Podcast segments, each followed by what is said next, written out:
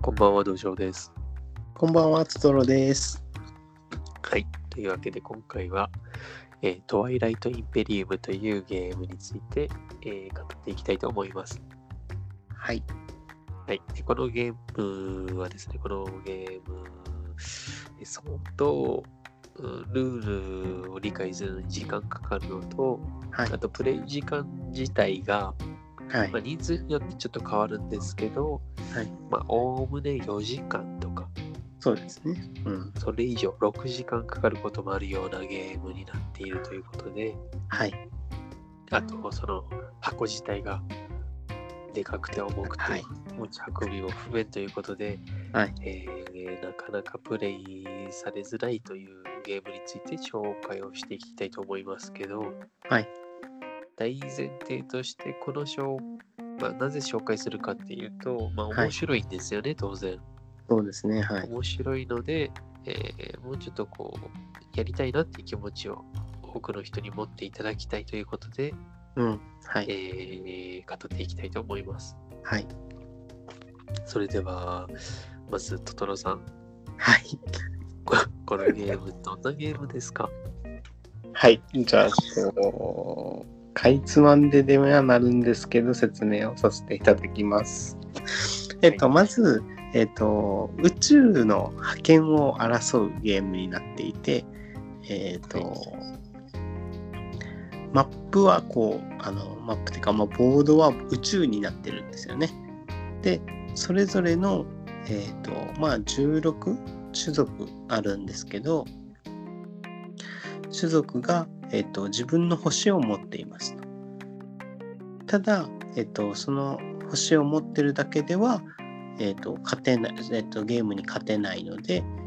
こうどんどんこういろんな星を支配してしていくことによって勝ちを目指していきます。で、えっと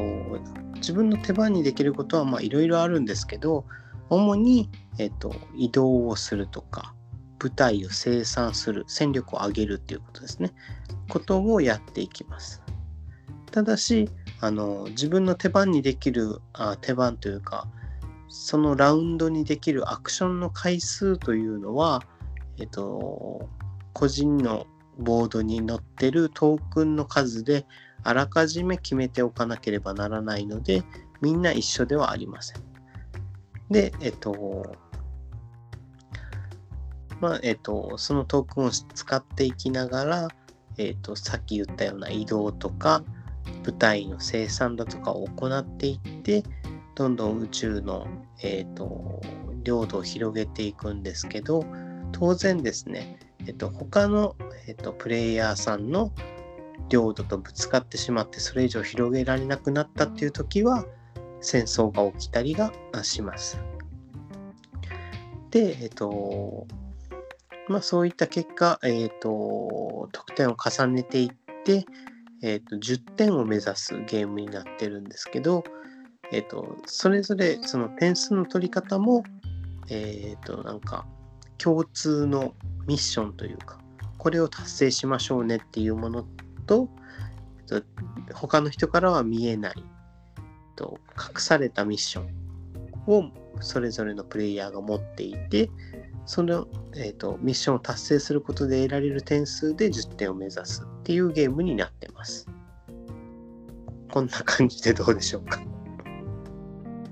まあまあですね。あよかった。初めてまあまあと言われたかもしれない。まあ、はいまあまあダメですね、じゃあ。あちょっとええはい、わかりました。まあまあいいとまあまあダメは表裏一体ですからね。じゃあ、そういうことですね。はい、はい、わかりました。えーっと、はい、まあその、なんていうか、うん、戦力を上げていって、はい、えー他の、まあ、星に進出していって領土を増やしましょうみたいなのが、あー目的っぽいんですけどなぜそれが目的なのかっていうと、はい、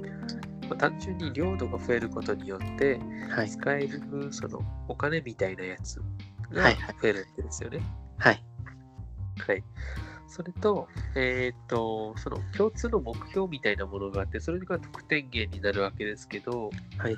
その目標っていうのが、まあ、星を支配している数だったり、種類だったりとか、はいまはあい、その自分の資金みたいなものうんうんうんに関わってることが多いので、うんまあその単純に支配している領土のはいか数が、えー得点に直結しやすいと。そうですねはいだからまあそれをやっていくわけですが、うん領土が広げられなくなったらとか関係なくですねはい他の人の領土を取りたけりゃ戦いに行っていいわけですよね。あそうですねはいだからその、まあ、場合によってはもう1ラウンド目から敵と戦うってことはまああるわけですけどはい戦うっていう行為自体は、はいえーっとまあいいことをもたらすこともあるけどもはいお互いに、まあ、戦力を削られることになるので、はいはいえー複数人プレイの場合はですねはいそのいわゆる漁夫の利ってやつですねはいはいはいはいが起きやすいので、うんちょっとうん膠着するかもなって感じはするんですけど、はいだからといって戦うのをためらっていたら、大体勝てないことが多いんそうですねはでいすね。はいでこのゲームの特徴っていうのが、それぞれの種族っていうのが特殊な能力を持っていて、はいえーえー戦いに特化したやつと、うんうんえーえーそうじゃないやつとうんあるわけですよね。はいで戦いに特化してない人っていうのは逆に戦わずして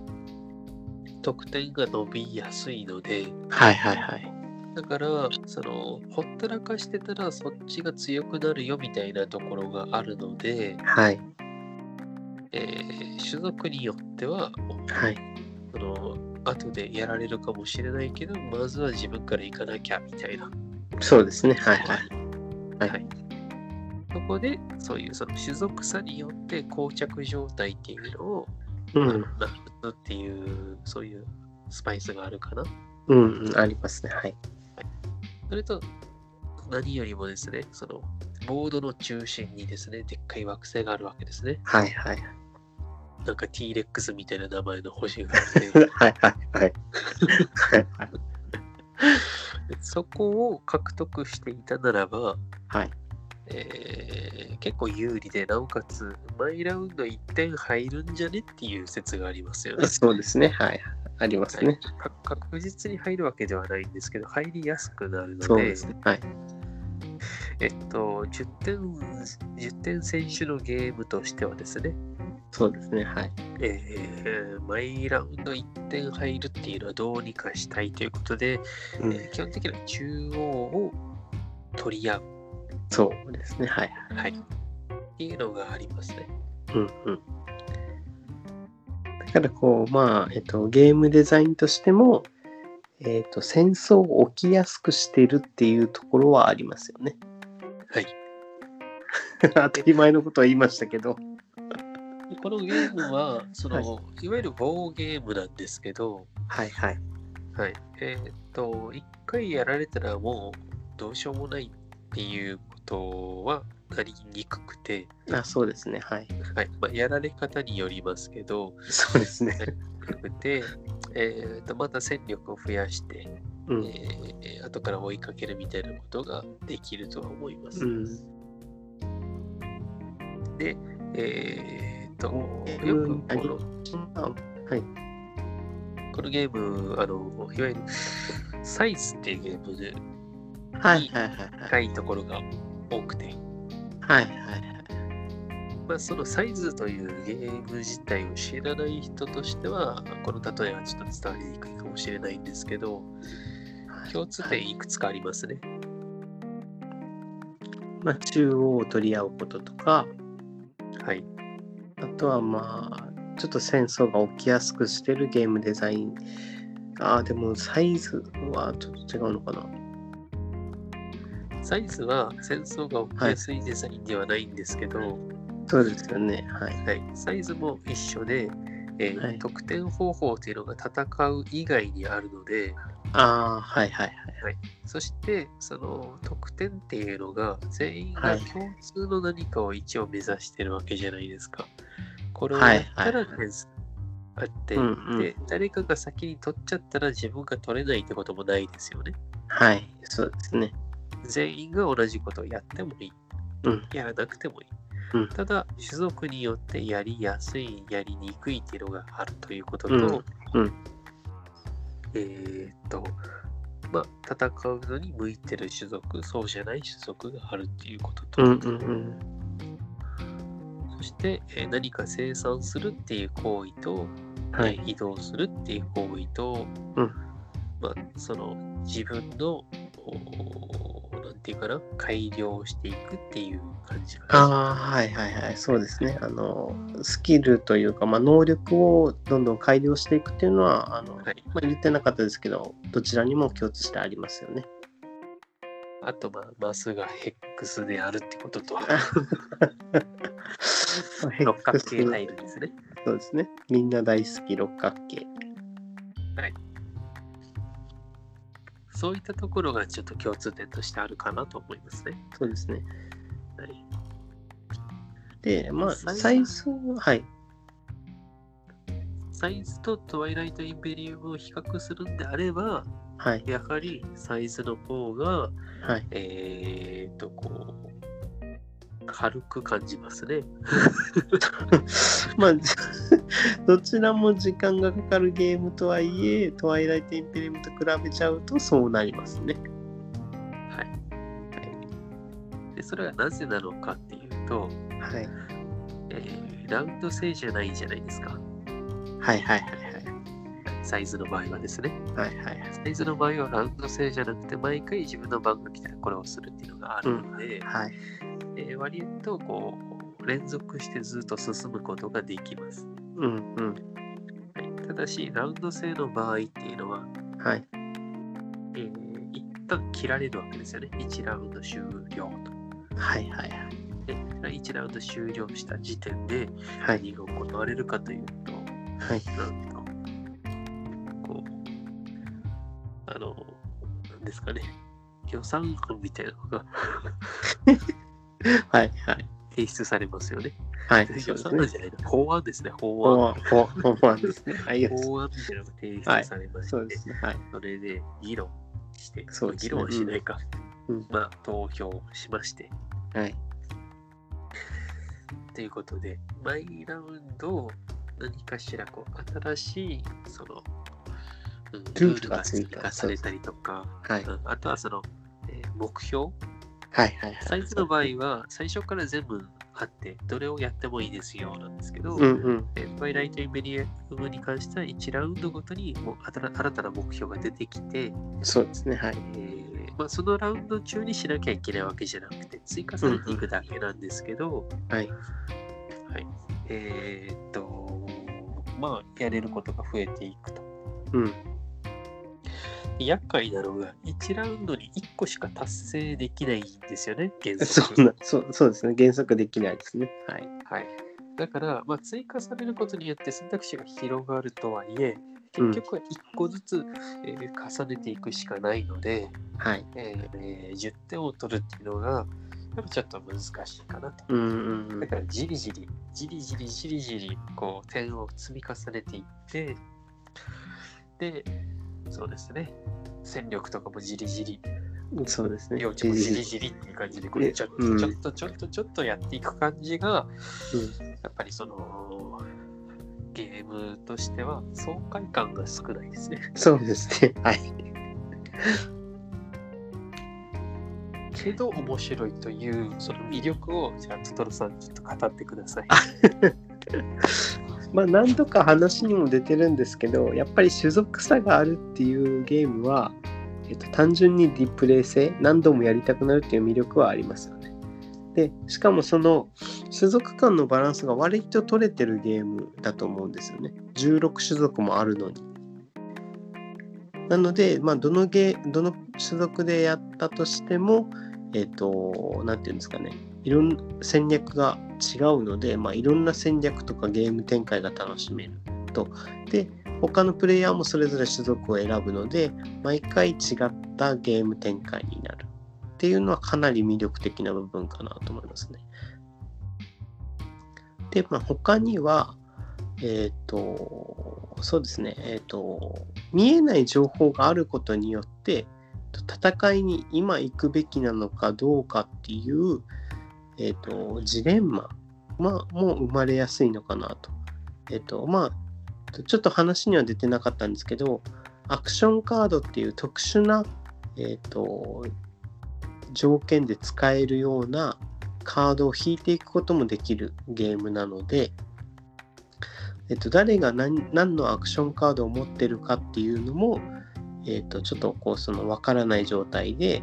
えっと、戦争を仕掛けに行かなければならない場面が多々あるんですけどそれによってあの、まあ、大きく展開が変わったりとか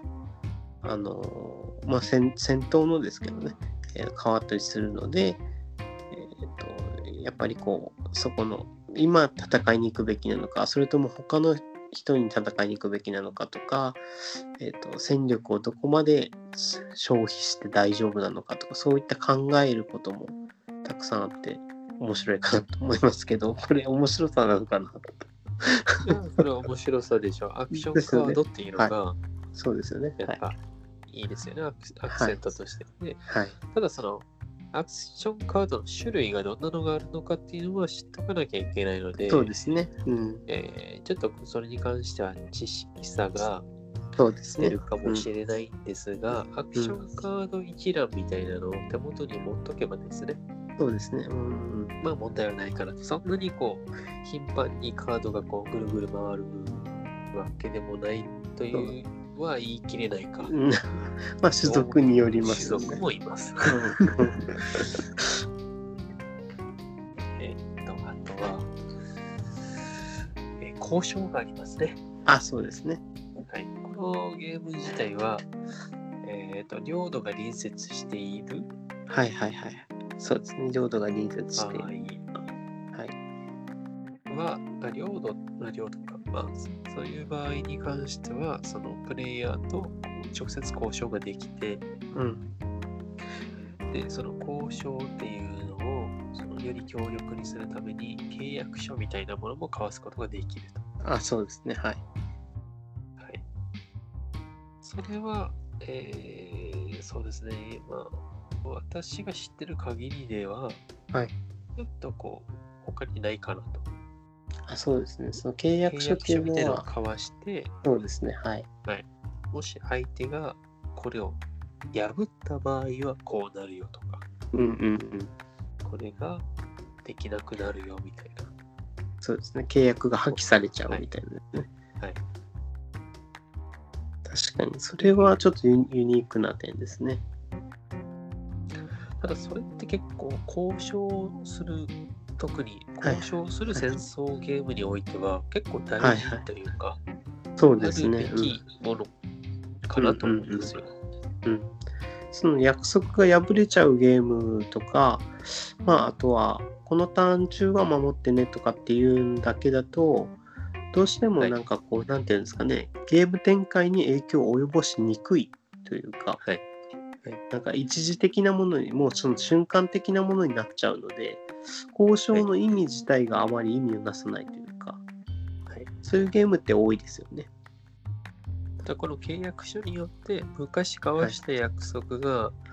はい、今頃になって辛くなってくるとか、ああそうですね。っていうことがありますねあると。はあいりますね。そその時は良かったけど、あの契う約ん取り交わさなければよかったなって思う時が出てきま すね。でさらに言うと1回交わした契約書っていうのを他プレイヤーに譲渡することもできちゃうっていうね、あ、 そうそうですね。鬼のようなことができちゃいますからね。それによってそのはい何て言うかな単純な戦争の戦いが上手い人が勝つよっていうゲームの展開になりにくいっていうかそうですね。うんうんだからウォーゲームっていうのはうん。はいそのなんかこうマイナスポイントとしてははいえっ、とゲームが上手い下手っていうのが出やすくてはいはいはい。ええー上手い人に下手な人がこう蹂躙されて悲しい思いをするみたいな、そうですそういね。うイメージってなあると思うんですけど、はいはい。えートワイライト・インペリアはそういうなんか運の要素が入り込まないゲームの割にはですね、うんうんえーっとその戦い以外の戦い方というか直接的な戦いじゃない方法でどうにかするっていう部分がある程度用意されてるので、うん。はいはい。えーなんですかね交渉とか立ち回り次第では十分勝てるというか一旦へこんでもそこあそかうらです復ね帰できるかなって気はしますね。うんうん。わかります。ウォーゲームってなかなかあの一回へこんじゃうとそうですね。もしょううも。ないっていうことが多いじゃうないでんすか。、はい。そこがやっ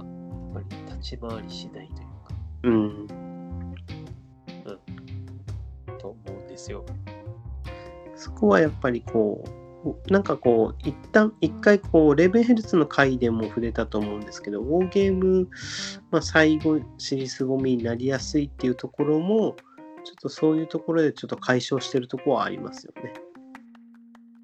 そうは言ってもですよ。はいはい。誰かしら7点取ったあたりで、まあ、そうですなんねか。もう、もう、来るなって感じがしますね。 もうゲームの終わりと か、そう、勝者が決まるかなって感じになりますよね。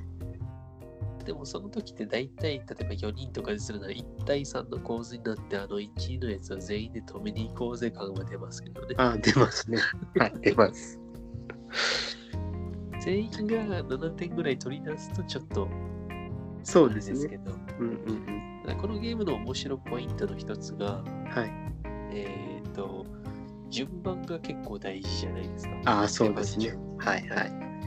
出番順によって最初に10点取った人が勝ちなのではいはい、そうですね。そこをどうするかっていうところうがん。また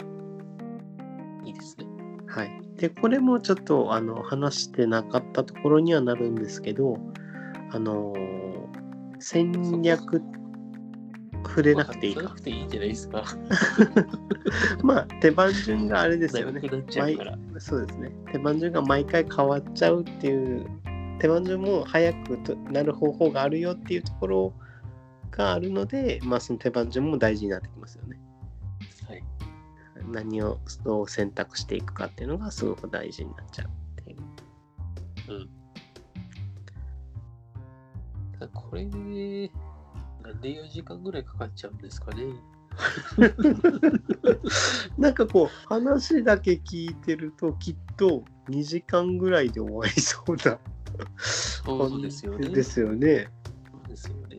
ね。点数もそんな、ね、100点取れとかいうわけでもないしそうそうそう。たった10点なのに。たった10点サイズと同じ感覚でやれるはずなのに、そうですねこう気がついたらみたいなね。そうそうそう時間が飲み込まれていくみたいなでまあうん長考っていうかそのなんていうんですか長く考える時間がある時もあるけどまあスッと回る時も結構多いので別になんかその考えてる時間が長いゲームかって言われたらそうでもないですよね。そうですね、特にこうプレイ回数を重ねていけば、まはい。あ、大体こうするっていうのがはっきりしてくるのでうんうん。もうちょっと時間短くなっても良さそうな気がするんですけどでもやっぱりどうしても4時間ぐらいはかかっちゃいますよね。早くても。まあその意識して早くしようとしない限りは結構かかっちゃいますねですね。はいでも面白いですねそうですね。なんかこう、プレイ感がやっぱり、ちょっと唯一無二というか、時間をかけてでも遊びたくなる魅力はありますよね。そしてあの全種族やってみたくなりますねあ、そうですね。戦略が全然違うので。はい。こういう系のこの特にウォーゲームではい種はい。族数がこう10ぐらいあるようなゲームってはい。なんかこうバランス取れてないこととか多いじゃないですか。はいはいはい。